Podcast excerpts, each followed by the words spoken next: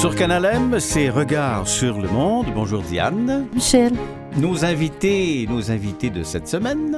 Alors, on a nos habituels chroniqueurs, Mesdames Claudiane Grelli, Anne Jarry et Christiane Campagna. Mais aujourd'hui, nous recevons Madame Geneviève Lisée, qui est chef de service de la recherche, de l'innovation et du secteur adaptation, de l'information et des médias substituts au 6 de la Montérégie Centre, installation Institut Nazareth et Louis Braille. Alors, bonne émission.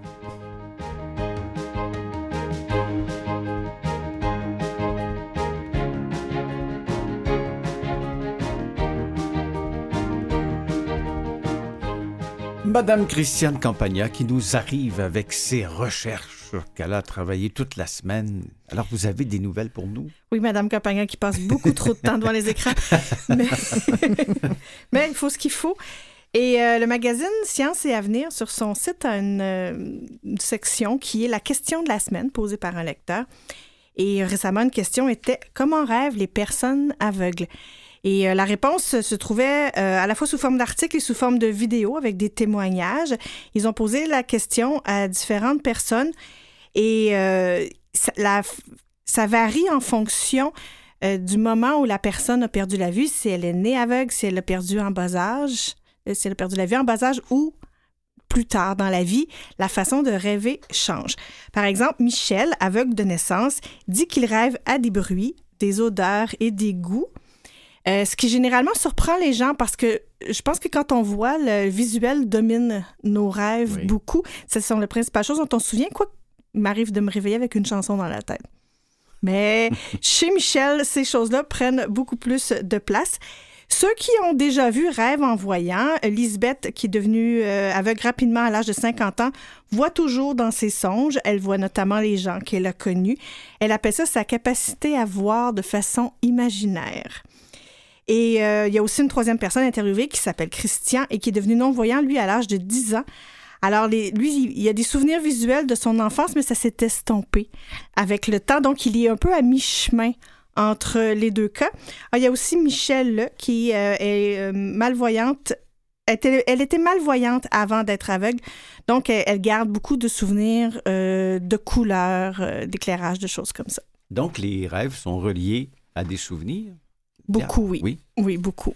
Eh bien.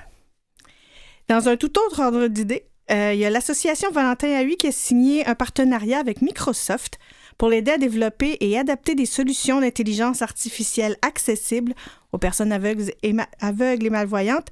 Euh, comme l'explique Manuel Pereira, expert du Centre d'évaluation et de recherche sur les technologies pour les personnes aveugles et malvoyantes, euh, intégrer cette notion d'accessibilité en amont de la production. C'est vraiment ça qui est l'objectif pour permettre d'enrichir plus facilement les futures adaptations. En fait, en matière d'accessibilité, on peut se dire que dès que, quand on y pense en amont, c'est toujours plus facile. C'est plus facile construire une station de métro accessible que de rendre accessible une, une station, station, de métro, métro qui ne l'était pas. Et c'est vrai aussi, au fond, quand on parle de logiciels, d'applications. Si on pense accessibilité dès le début, ça va être plus facile. Alors, Microsoft va ainsi chercher l'expertise des premières personnes concernées grâce à cette association-là.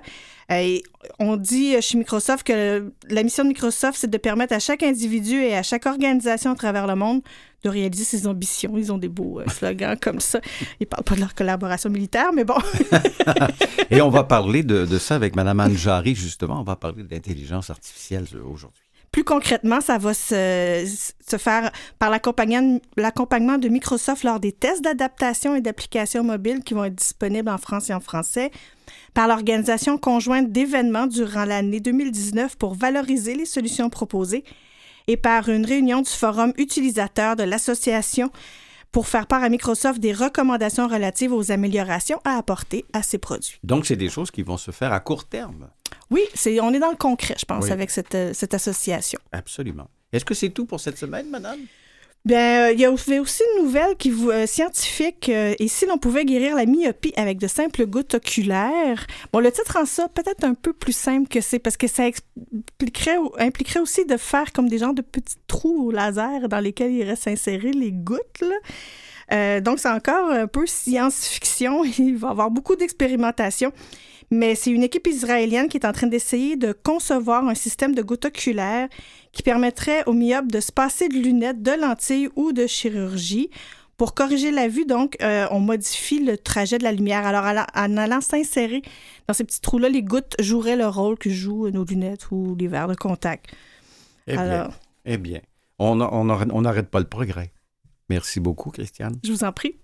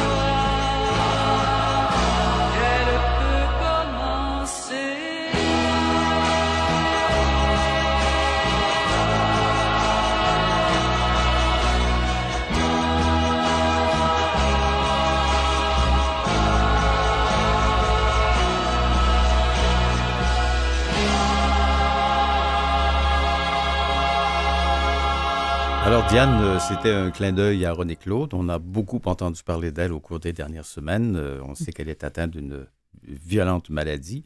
Et euh, je souhaitais que l'on se remémore ce formidable succès de Stéphane Venn. Très belle orchestration, hein, d'ailleurs, que les femmes ont faite. oui, et qui, mm. qui, est sur le net actuellement. On va rejoindre Claudia Nigrelli. Bonjour, Claudia. Ben, bonjour à vous deux, encore cette semaine. bonjour Claudia, vous allez bien? Vous vous êtes remise euh, de votre visite euh, à la cage au sport? Mais surtout son anniversaire la semaine dernière. Oui, oui, là c'est assez de fêter. Claudia, dites-moi, vous êtes allée, vous êtes utilisatrice, vous, de l'INLB depuis votre tendre enfance, n'est-ce pas?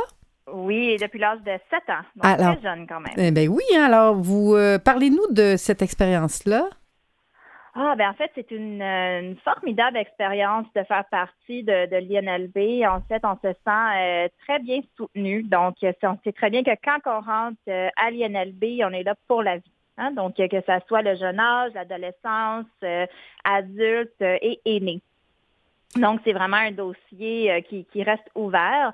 Euh, moi, qu'est-ce que je trouve très bien à l'INLB, c'est dès le jeune âge, euh, bon, ils font une évaluation de nos besoins. Donc, à l'INLB, ben, il y a beaucoup euh, et mobilité, qui veut dire qu'ils nous apprennent à s'orienter dans notre quartier, de marcher avec une canne blanche.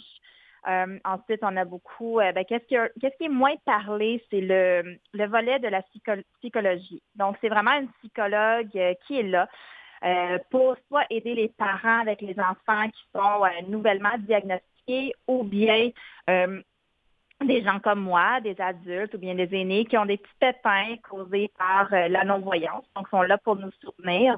Il y a aussi l'aide technique. Donc, moi, j'ai beaucoup aimé ce volet-là. Donc, tout ce qui concerne l'ordinateur et c'est jumelé avec le AVQ, qui est l'activité de la vie quotidienne. Donc, c'est vraiment quelqu'un qui vient à la maison, qui évalue nos besoins, euh, que ce soit euh, mettre petits euh, points de repère sur le poêle, le micro-ondes, ajuster la luminosité chez nous. Fait que moi, ça, ça fut une belle, belle expérience.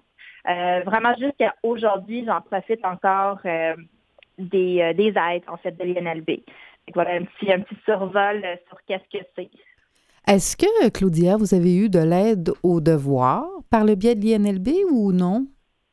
Euh, l'aide aux devoirs, non, mais en fait, euh, par l'INLB, j'ai eu euh, de l'aide à l'école, qui veut dire vraiment une aide, comment on appelle ça? J'essaie de chercher le mot, mais une professeure, mettons, à l'école, qui, qui m'aide. Donc, c'est vraiment une personne pour moi qui prend mes notes dans les classes. Donc, ça, je l'ai eu de l'INLB. Ça a été offert par l'INLB, qui était quand même très aidant dans la classe, car je me sentais vraiment que je dérangeais pas du tout les autres élèves ou le professeur. Donc, je savais qu'à la fin du cours, ben, j'avais mes notes qui étaient prises par tout ce qui se passait pendant le cours. On sait, euh, on sait Claudia, que l'Institut Nazareth et Louis Braille, ce qu'on appelle communément l'INLB, c'est un mm-hmm. centre de réadaptation. On parle de canne blanche, on parle de, tous les systèmes que la personne peut avoir en termes d'assistance. Mais vous avez soulevé un point qui est euh, l'aspect euh, psychologique. C'est quelque chose de majeur pour une personne, soit un, même un enfant ou une personne adulte qui perd la vue. ce n'est pas un secteur à négliger du tout, du tout. Là. Je pense pas que c'est un secteur à négliger, même c'est un secteur qu'il faudrait mettre plus d'emphase. Euh, je trouve que c'est un choc hein, quand les, les parents qui, euh, qui reçoivent cette information-là. Puis c'est sûr que les médecins, euh, je me permets à le dire, sont pas toujours les plus délicats à annoncer l'information aux parents ou si la personne est plus âgée on dit en anglais bedside matters. Je sais pas comment ça se traduit en français. Euh, vous pouvez m'aider, mais ça, bedside matters, c'est un peu comme euh, quand on est à l'hôpital. Donc, c'est vraiment pas en l'empathie. Hein? Donc, mm-hmm. ils annoncent juste l'information comme voilà, tu es diagnostiqué. Euh, donc, je trouve qu'avec la psychologie, tout ce volet-là à l'INLB, ça nous aide énormément dans, tout notre cheminement au, à travers ces épreuves, les défis et tout, qu'est-ce que la, la non-voyance euh, peuvent, euh, peut apporter. Je ne veux pas être indiscret, mais euh, comme enfant, on, on, vit ça comment? moi, personnellement, ben, je l'ai vécu assez facile jusqu'au... Parce que moi, j'ai été diagnostiquée à l'été. Donc, c'est sûr que ça a été quand même assez bien jusqu'au temps que je rentre à l'école et que là, ben, l'enfant, dont moi, qui a fini l'école l'année d'avant, qui était entre guillemets parfaite, normale, euh, reviennent à l'école en étant handicapés visuels. Donc là, j'ai besoin plus de, euh, comment dire plus d'aide, euh, si on veut, différent, et on est traité différent. Donc ça, j'ai trouvé ça quand même difficile. Les, les enfants, ils ont beaucoup la difficulté à accepter quelqu'un qui arrive dans l'école qui est différent. Donc, Puis vous aviez quand même des petits amis déjà. Est-ce que ça s'est fait entre la première et la deuxième année pour vous? Euh, oui, ça s'est fait en fait en première et deuxième année. Oui. Donc, euh, euh, vous étiez avec les mêmes amis à la même école? Oui, les mêmes amis qui sont peut-être devenus moins amis. Hein. donc, ah, à ce point-là, Claudia? Ah oui? Oui, ça, ça amène tout un autre, un autre volet de l'intimidation et quoi que ce soit. Donc, c'est pour ça que mes conférences, donc je suis conférencière, comme vous l'avez mentionné, sont vraiment mis euh, sur faire attention à intimider les autres, euh, vraiment anti, euh, anti-intimidation, anti-bullying, comme on dit en anglais. Qu'est-ce qui a fait la différence quand vous étiez au primaire? Est-ce que ça a été le fait d'éduquer les autres enfants, de les informer? Qu'est-ce qui a fait la différence pour vous? Ouais, ben j'avais pas le choix d'éduquer. Donc ça part de nous, comme j'ai déjà dit dans d'autres chroniques, ça part vraiment de nous de faire un changement.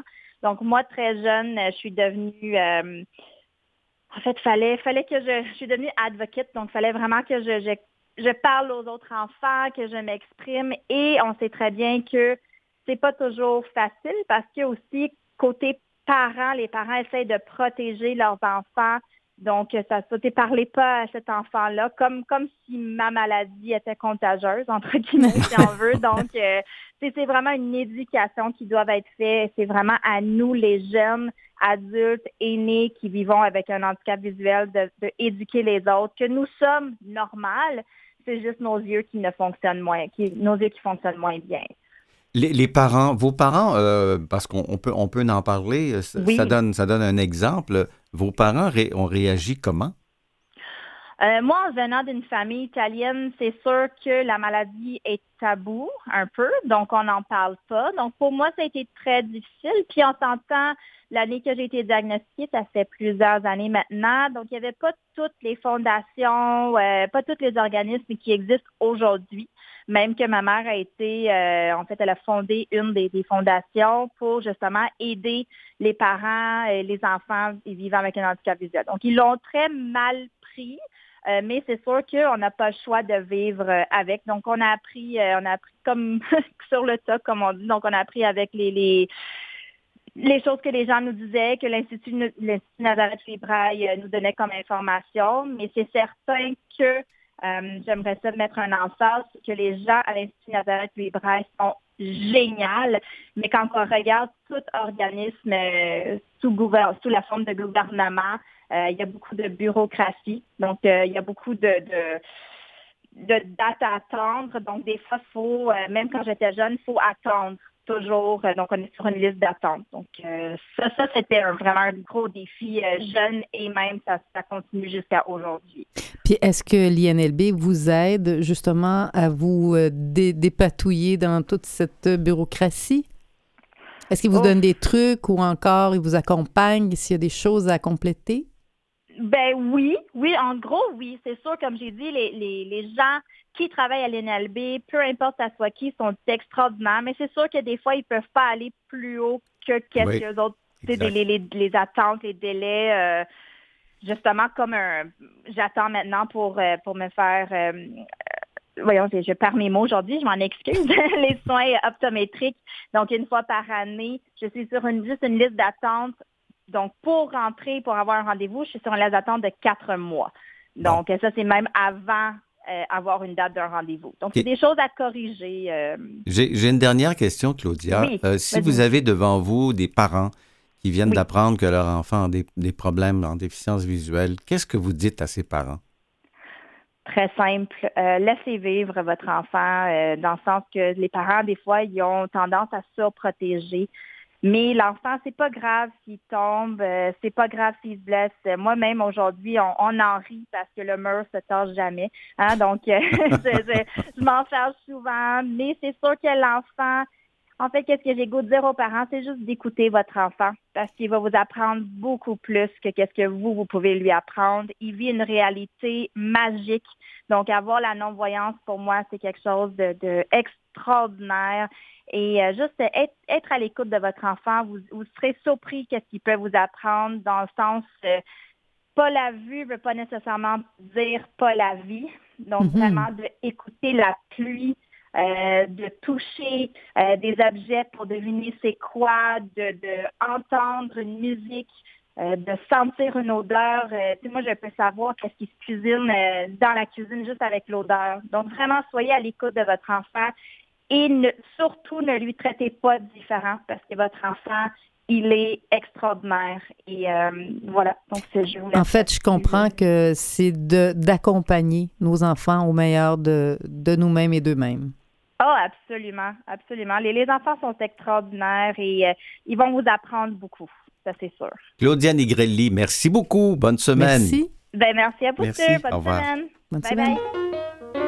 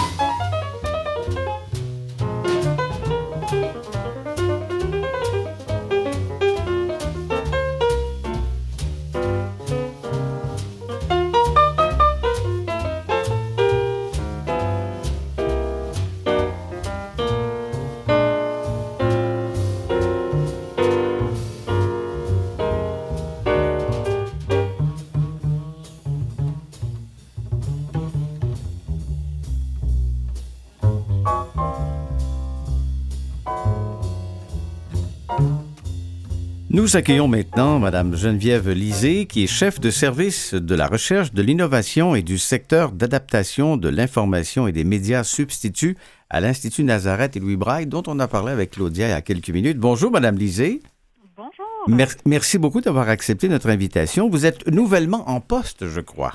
Oui, donc depuis euh, la fin euh, novembre, je suis à l'Institut quand même depuis euh, quelques années et je travaillais déjà avec euh, plusieurs personnes à la recherche, autant à l'interne qu'à l'externe, mais là, c'est c'est plus concret euh, de l'intérieur, quoi. On, on assure une continuité. Euh, que- quels sont les, les projets sur lesquels vous, vous planchez actuellement? Oui, donc en fait, euh, c'est une période assez euh, intéressante présentement. Il y a beaucoup de dépôts de projets. Donc, euh, on reçoit beaucoup de demandes de chercheurs qui veulent déposer des projets à différents organismes. Donc, on est au cœur de tout ça présentement pour voir les projets qui sont à déposer, puis voir si ça s'enligne bien avec, avec notre mandat, avec nos clientèles ici à l'Institut. Donc, on est on planche là-dessus ces temps-ci. Est-ce que c'est dire que vous financez des projets de recherche? Euh, on en finance quelques-uns. Il y a beaucoup d'autres financements qui viennent euh, d'ailleurs euh, aussi, de d'autres euh, de d'autres centres, de d'autres instances. Mais effectivement, on, on a un fonds en particulier qui sert spécifiquement à, à des projets de recherche.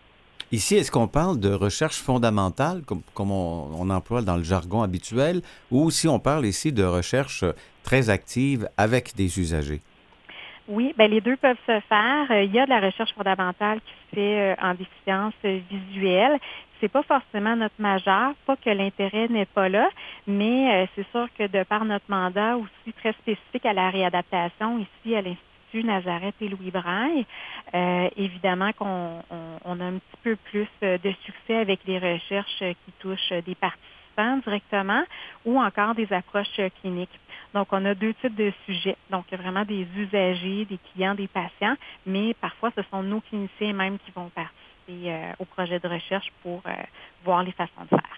Donnez-nous quelques exemples de projets sur lesquels vous avez travaillé récemment dans les dernières années. Oui. Euh, ben moi, personnellement, j'ai été impliquée dans un projet sur sur les comportements visuels sur le réseau routier chez des gens qui peuvent effectivement conduire malgré une petite baisse au niveau visuel. Donc, ça, c'est un des projets. On en a plusieurs autres en cours. Par exemple, un projet de recherche qui s'appelle, qui s'intitule Les mots et le cerveau. Donc, ce projet-là cherche à voir si, en offrant une réadaptation pour la lecture avec des personnes qui ont un diagnostic particulier, donc un diagnostic de dégénérescence euh, maculaire liée à l'âge, est-ce que le fait de travailler ça peut améliorer euh, certaines fonctions cognitives, par exemple? Donc, euh, c'est un, projet sur lequel on travaille. on travaille aussi sur des projets touchant des nouvelles technologies, donc les lunettes électroniques, par exemple. les lunettes électroniques, qu'est-ce que c'est? Oui, ben, il y en existe euh, plusieurs. Euh, hein, on n'a pas fini d'entendre parler de, de, nouvelles technologies. On est vraiment dans cette ère-là euh, maintenant. Donc, c'est quelle que soit la technologie, en fait, mais c'est de voir le comportement visuel euh, des gens par rapport à cette technologie-là. Qu'est-ce que ça peut vraiment aider? Comment ça améliore euh, l'autonomie des gens? Donc, c'est les genres de questions qui vont être sous-jacentes à ça. Juste avant qu'on se quitte pour la pause, euh, vous avez parlé d'un système au niveau de conduite automobile. Mhm. Parlez-nous de ce programme. C'est assez particulier. Il y a plusieurs personnes à chaque année qui soit conservent leur permis de conduire ou même peuvent euh, maintenant conduire, compte tenu bien entendu de leur pathologie. Mais parlez-nous de ce projet. C'est vraiment fascinant. Oui, en fait, c'est pas à l'intérieur du service de la recherche comme tel. je parle vraiment de mon expérience intérieure ici à l'Institut mais il s'agit euh, de personnes qui ont une baisse au niveau euh, de l'acuité visuelle, donc qui ne rencontrent pas euh, les critères de base exigés par la Société d'assurance automobile du Québec. Par contre, ça ne veut pas dire qu'ils ne peuvent pas conduire de façon sécuritaire. Tout au contraire, en recevant les bons équipements et la bonne réadaptation, ils peuvent vraiment devenir des conducteurs euh, tout à fait sécuritaires comme vous et moi. Euh, on, a plus d'une trentaine de gens qui ont obtenu leur permis de conduire à travers notre programme et ce sont euh, des, conducteurs très prudents et surtout très reconnaissants envers l'Institut et envers la société en général de pouvoir eux aussi bénéficier du privilège de conduire. C'est leur autonomie. Oui, absolument, c'est l'autonomie. Madame, euh, Madame Lizier, on vous garde avec nous. On se retrouve tout de suite après la pause et on va parler des médias substituts. On va savoir qu'est-ce que c'est. Alors, euh, à tout à l'heure. Merci.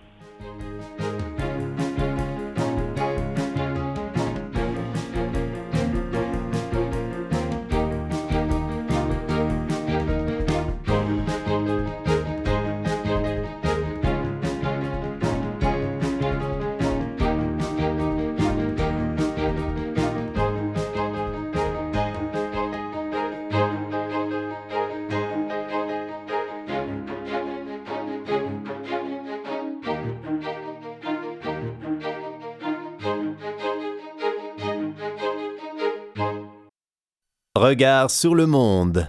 Et nous sommes de retour avec Mme Geneviève Lisée, chef de service de la recherche, de l'innovation et du secteur adaptation de l'information et des médias sociaux à l'Institut Nazareth et Louis Braille au 6 Montérégie Centre. Alors, Mme Lisée, dites-moi, qu'est-ce que c'est que les médias substituts?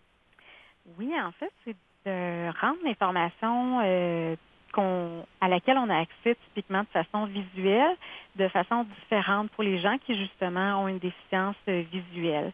Donc, ça peut prendre vraiment une multitude de, formes.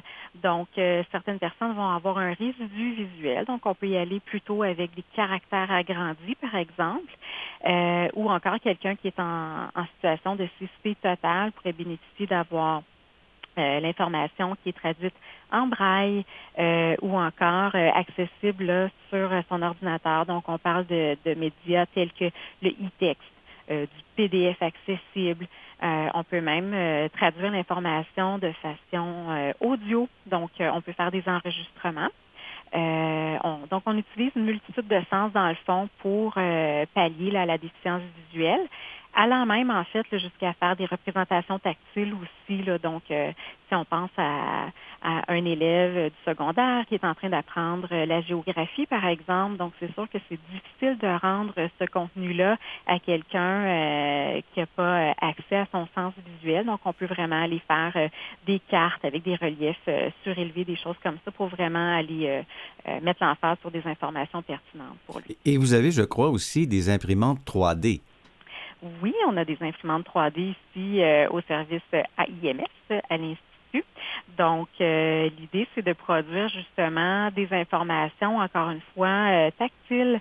Donc, euh, si on pense, par exemple, à un élève du primaire, cette fois-ci, qui est en train d'apprendre la géométrie, donc, ça peut lui être tout à fait bénéfique d'avoir des formes qui lui sont imprimées, par exemple, en 3D.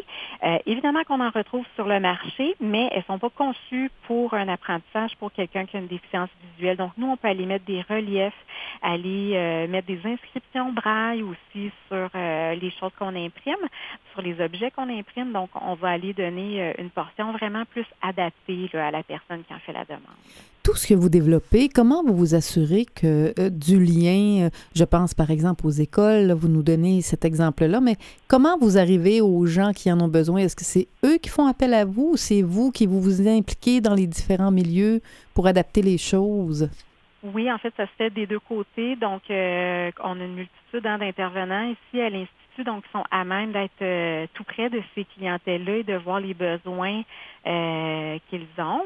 Et nous, de notre côté, on reçoit aussi ces demandes-là. Donc, ça peut être au niveau scolaire ou en individuel, un parent qui peut nous contacter ou passer par l'entremise de l'intervenant. Donc, les demandes viennent vraiment du public en général, puis nous aussi, on va être près, euh, près du public de par euh, nos intervenants.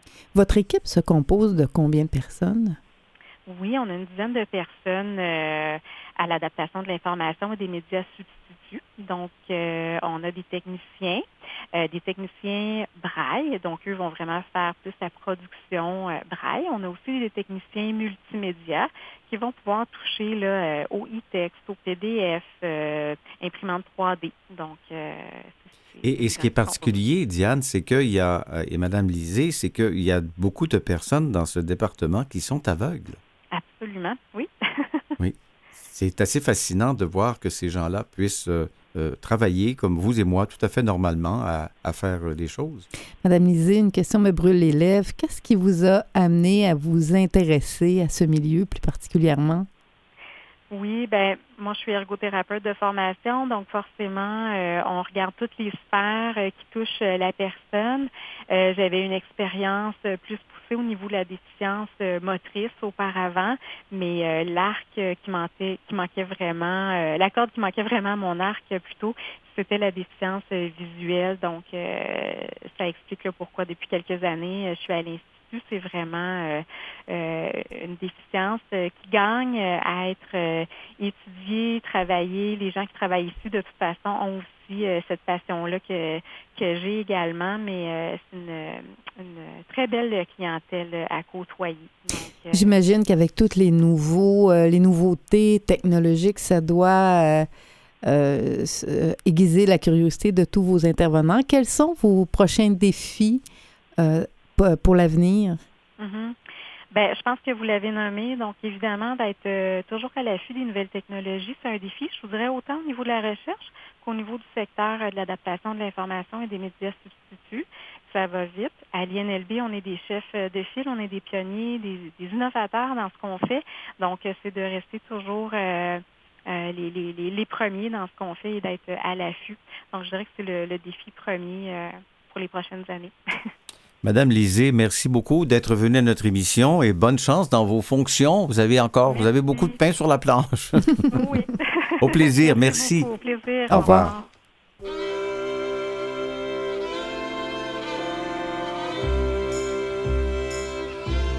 Toi qui marches dans le vent, seul dans la trop grande ville, avec le cafard tranquille du passant.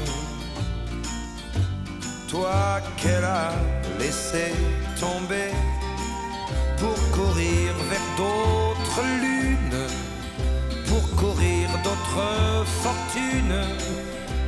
L'important L'important, c'est la rose, l'important, c'est la rose, l'important, c'est la rose, crois-moi. Toi qui cherches quelque argent pour te boucler la semaine dans la ville, tu promènes ton ballon. Cascadeur, soleil couchant, tu passes devant les banques. Si tu n'es que saltimbanque, l'important, l'important, c'est la rose, l'important, c'est la rose, l'important, c'est la rose, crois-moi. Toi, petit, que tes parents ont laissé seul sur la terre, petit oiseau sans lumière, sans printemps. Dans ta veste de drap blanc, il fait froid comme en bohème, t'as le cœur comme en carême, et pourtant l'important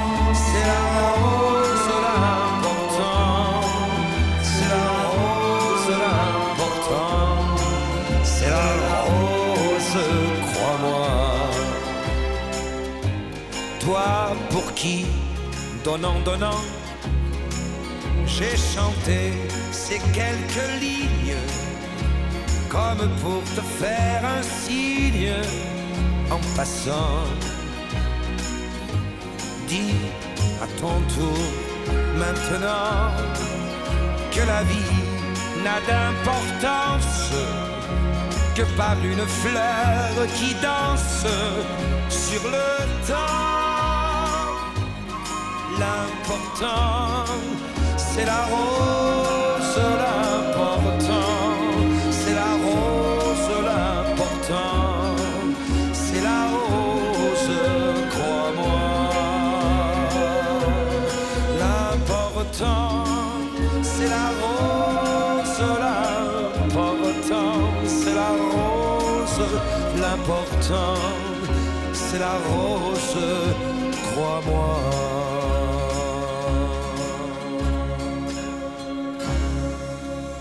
Toujours sur Canal M, c'est votre émission Regard sur le monde et nous accueillons notre chroniqueur, Madame Anne Jarry, professeure agrégée à l'école d'optométrie de l'Université de Montréal. Bonjour, Madame Jarry.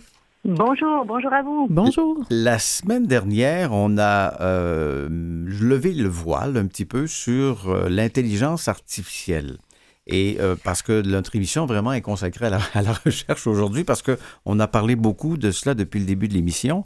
Et vous euh, menez avec, euh, avec un de vos étudiants euh, une étude actuellement. Qu'est-ce que c'est? C'est concernant les smart speakers. Exactement. Alors, l'étudiant euh, Dan Rizik, qui, qui est lui-même un, un fanatique de toutes sortes de produits adaptés parce qu'il a lui-même une déficience visuelle, s'est penché sur euh, la possibilité d'améliorer le quotidien des personnes atteintes de déficience visuelle sévère ou totale pour regarder ce qui se fait de façon plus traditionnelle pour faire des tâches de la vie quotidienne versus l'utilisation de ce qu'on appelle les Google Speakers, dans le cas de cette étude, les, donc, reconnaissance vocale intelligence pour effectuer des tâches. Et donc, cette, euh, cette recherche vise à comparer ce qu'on appelle les méthodes traditionnelles utilisées par les adultes non-voyants pour effectuer des tâches avec ces nouvelles façons de programmer ou enfin commander des commandes avec des, des, des, des appareils intelligents de la maison. OK, autrement dit, on demande à notre machine de nous indiquer telle ou telle chose. Un peu comme une, une, une Madame Siri, par exemple. C'est très semblable à une Madame Siri. Parce que ce qu'on s'aperçoit, en fait, c'est que l'avenir de la façon de faire les choses va être transformé avec l'intelligence artificielle. Surtout dans le quotidien, notre intérêt ici pour la recherche, c'est le quotidien des personnes non-voyantes.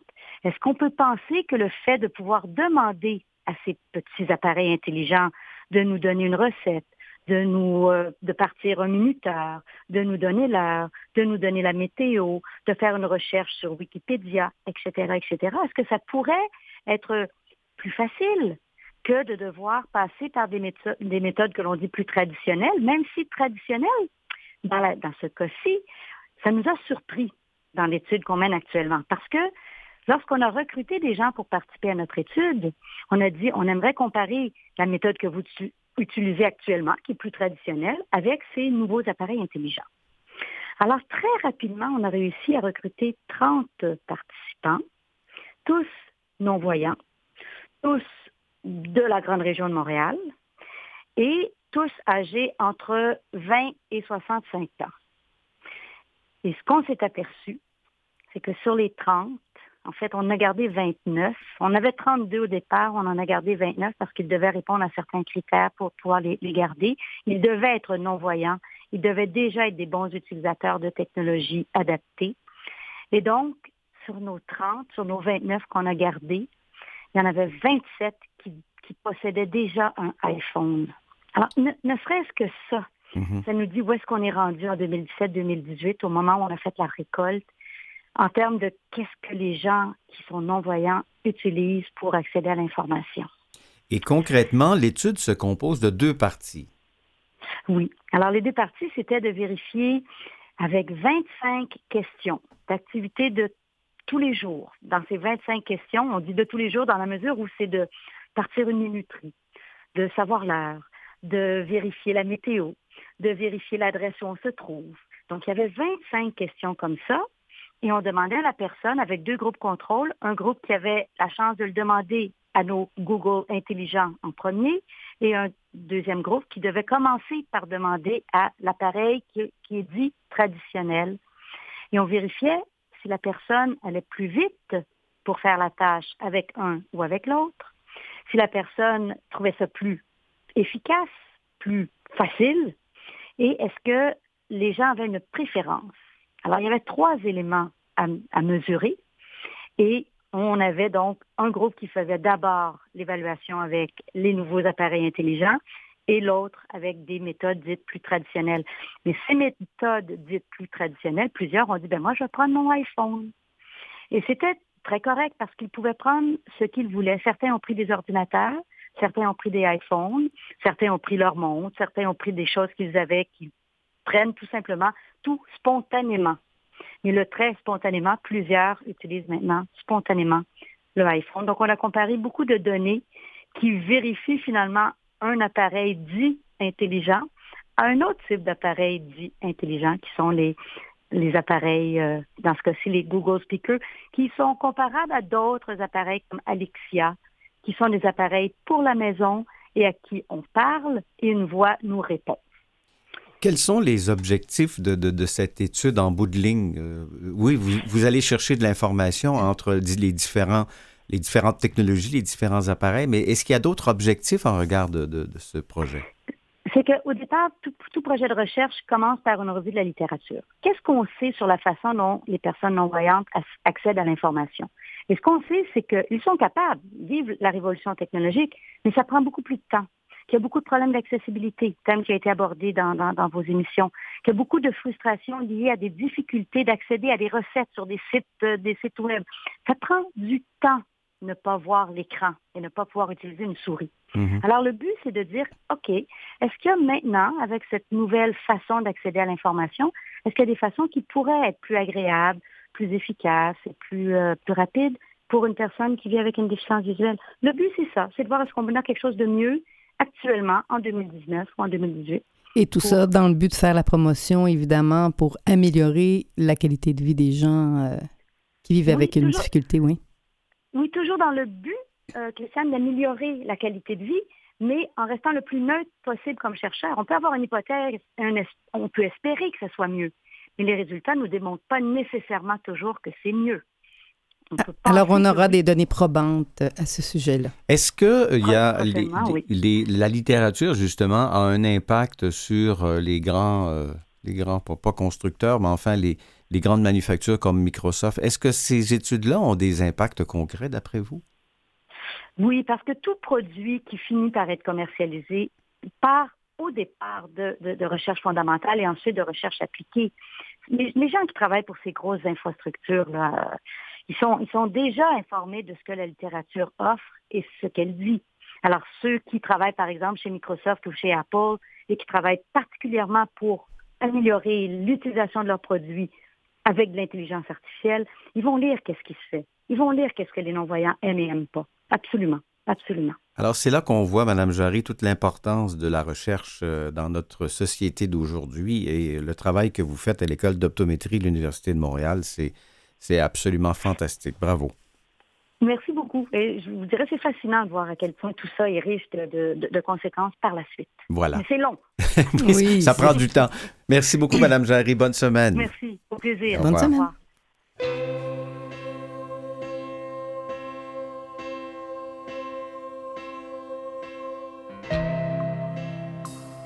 Les amoureux de l'an 2000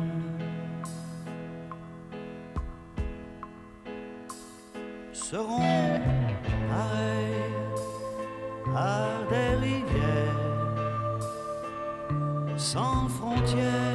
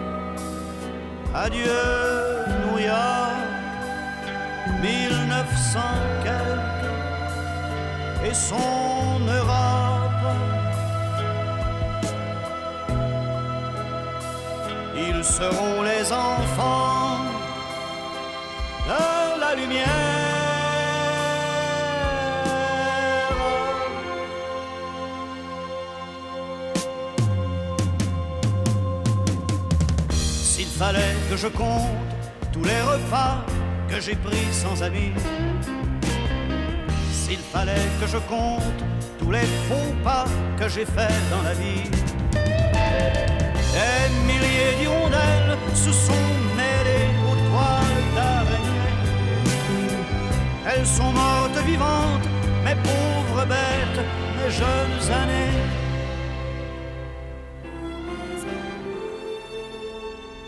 J'ai confondu.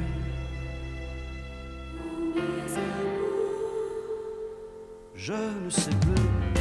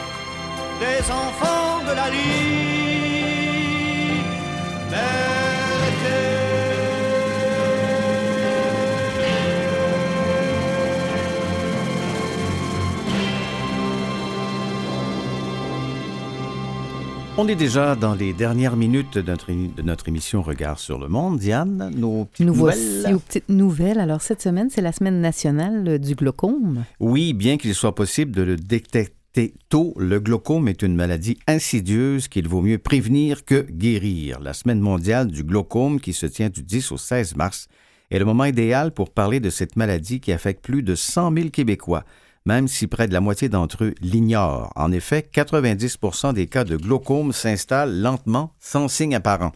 Le glaucome est une grave maladie oculaire irréversible. Il s'agit d'une atteinte du nerf optique qui se caractérise par une pression élevée à l'intérieur de l'œil. Cette pression est causée par une accumulation euh, d'humeur aqueuse, un liquide produit par l'œil. Lorsqu'elle devient importante, cette pression peut endommager le nerf optique et provoquer une perte de vision graduelle. Pour dépister le glaucome, l'optométriste effectue certains tests dans la mesure, dont la mesure de la pression intraoculaire, ce qu'on appelle la tonométrie, et des champs visuels à l'aide d'un périmètre. Mais ces méthodes ne permettent pas toujours de dépister la maladie à temps, surtout en l'absence de contrôle régulier. La science cherche constamment à augmenter les chances de, direction, euh, de détection du glaucome.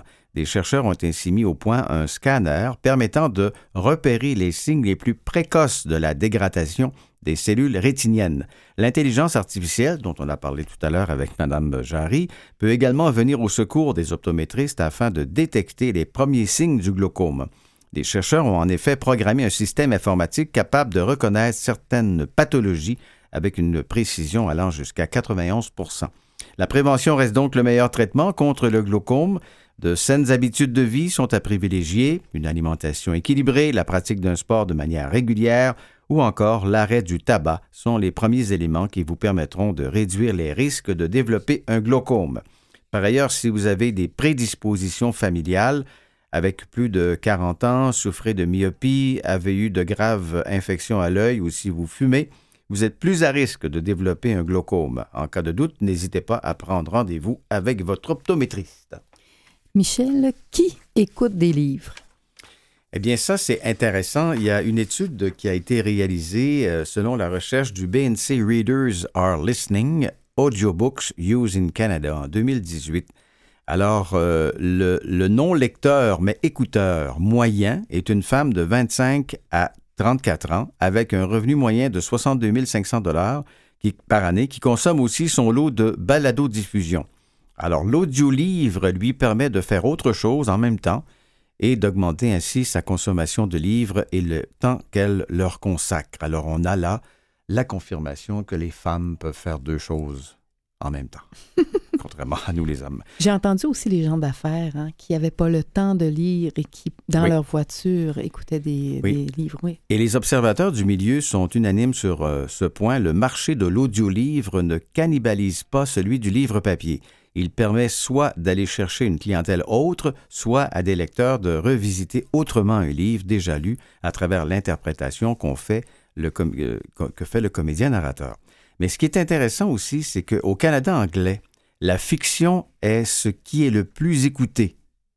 Alors qu'au Québec, c'est vraiment le livre pratique qui a la cote et le développement personnel. Alors que les séries historiques sortent beaucoup en bibliothèque, en audiolivre, on achète les méditations à la Nicole Bordelot ou Colette Portenance, les Comment se faire des amis et autres propositions psychopop. En discutant avec quelques utilisateurs de manière informelle, on revient rapidement, comme dans l'étude BNC, le côté pratico-pratique est recherché dans l'audiolivre.